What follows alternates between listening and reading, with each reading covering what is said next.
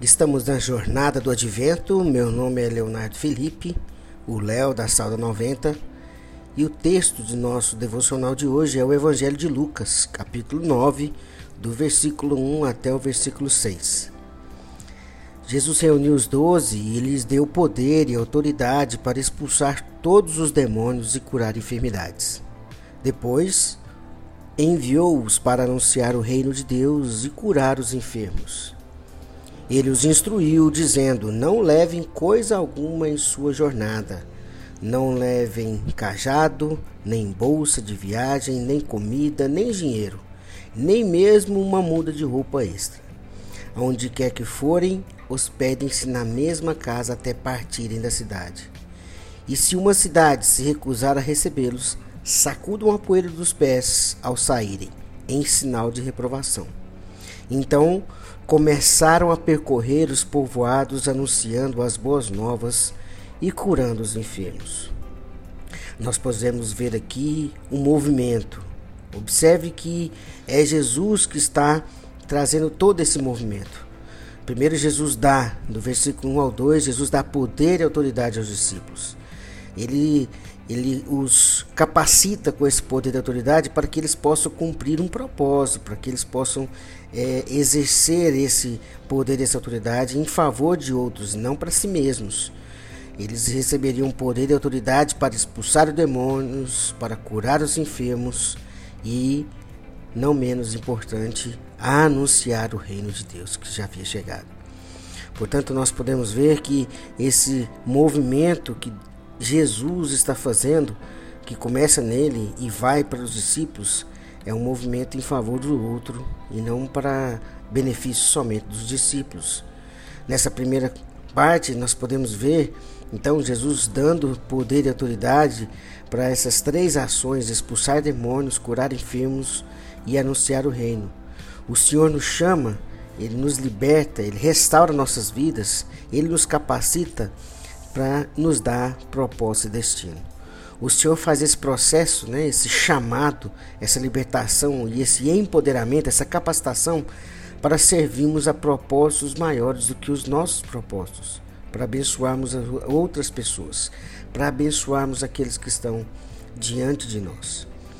E quando Ele derrama esse poder e autoridade sobre nós, Ele também nos dá algumas instruções que na época é, serviu como quase uma estratégia de, de atividade missionária evangelística.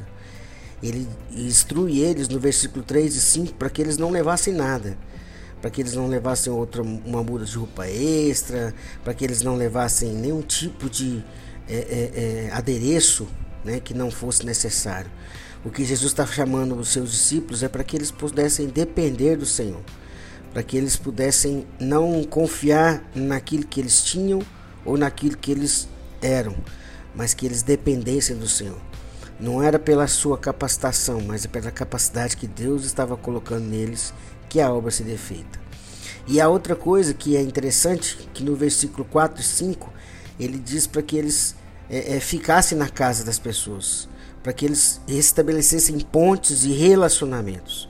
O reino é um reino de amigos, o reino é uma grande família.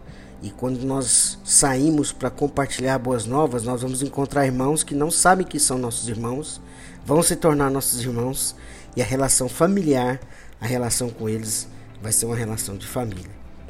Por último, não menos importante, nós podemos ver nessa passagem a obediência. Então eles começaram a percorrer os povoados, anunciando as boas novas e curando os enfermos. Os discípulos foram e cumpriram o chamado que eles receberam a partir e mediante a, a, o poder e autoridade recebido, eles foram e cumpriram. Que nós possamos é, entender que Deus está nos chamando, nos capacitando com seu poder e sua autoridade, para que nós possamos sair dependendo dele, construindo relacionamentos, construindo pontes, para que outros que ainda não sabem que são filhos de Deus possam chegar a essa família, essa família celestial. Que Deus nos abençoe. Quero orar e agradecer a Deus pela oportunidade de estarmos aqui. Senhor, obrigado pela palavra que o Senhor colocou para nós nessa manhã. Que nós possamos entender que o Senhor realmente nos chamou para Nos dá é, não o poder desse mundo, mas o poder do Senhor e a autoridade do Senhor. E mediante isso, nós podemos ir e curar pessoas que estão enfermas na sua alma, enfermas na sua na, na saúde. Podemos libertar pessoas que estão presas pelo diabo, presos emocionalmente.